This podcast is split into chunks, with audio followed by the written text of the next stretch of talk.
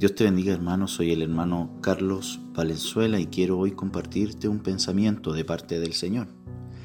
Este pensamiento se encuentra en el Evangelio de Mateo capítulo 4 versículo 17 y dice así, Desde entonces comenzó Jesús a predicar y a decir, arrepentíos, porque el reino de los cielos se ha acercado.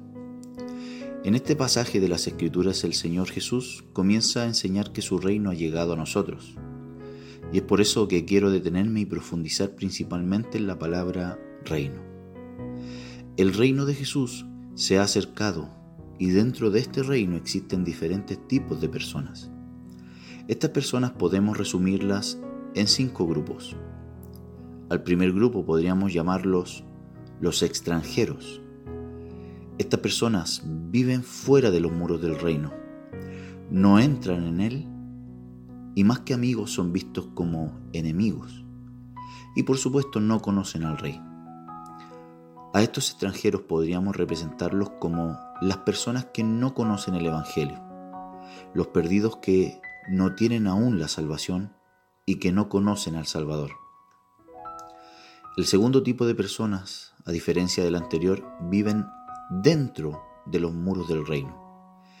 Estos viven en el reino, también disfrutan de los beneficios del reino, gozan de la protección del rey, pero finalmente son solo ciudadanos, simples residentes. No hay obra ni esfuerzo alguno a favor del reino. A estos podríamos representarlos como los salvos, aquellos que viven y disfrutan de los beneficios del Evangelio, pero no hacen nada por él. Son más bien visitantes esporádicos de la iglesia y no tienen compromiso alguno con el Señor.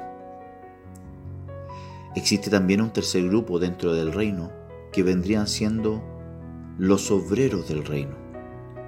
Estos trabajan arduamente a favor del reino, se esfuerzan para que el reino crezca y aunque son pocos, producen con gran pasión. A estos podríamos representarlos como los líderes, que trabajan y participan de la obra del Señor, cumpliendo diferentes tareas y deberes, dejando la comodidad, tomando responsabilidades y comprometiéndose con la obra.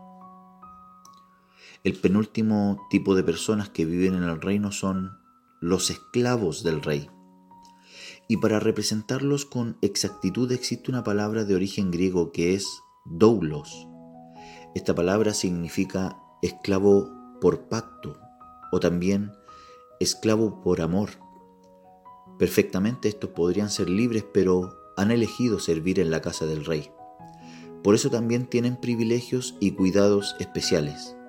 Viven con el rey y sirven en su presencia. Estas personas representan a los ministros del Señor, que han renunciado a su propia vida para servir a Cristo. Y finalmente existe una persona en el reino que, como dice el libro de Cantares, capítulo 6, versículo 9, es única. Una es la paloma mía, la perfecta mía. Ella es la amada del rey, su amiga y también su confidente. Es la única que puede acercarse y acariciar al rey. Ella entra en el secreto de Jehová, como dice Jeremías 23, 18. Y como también dice el Salmo capítulo 27, versículo 5, se oculta en lo reservado de su morada. Quiero finalizar este pensamiento con una pregunta. ¿Quién eres tú dentro del reino? Sinceramente, ¿con cuál grupo tú te identificas?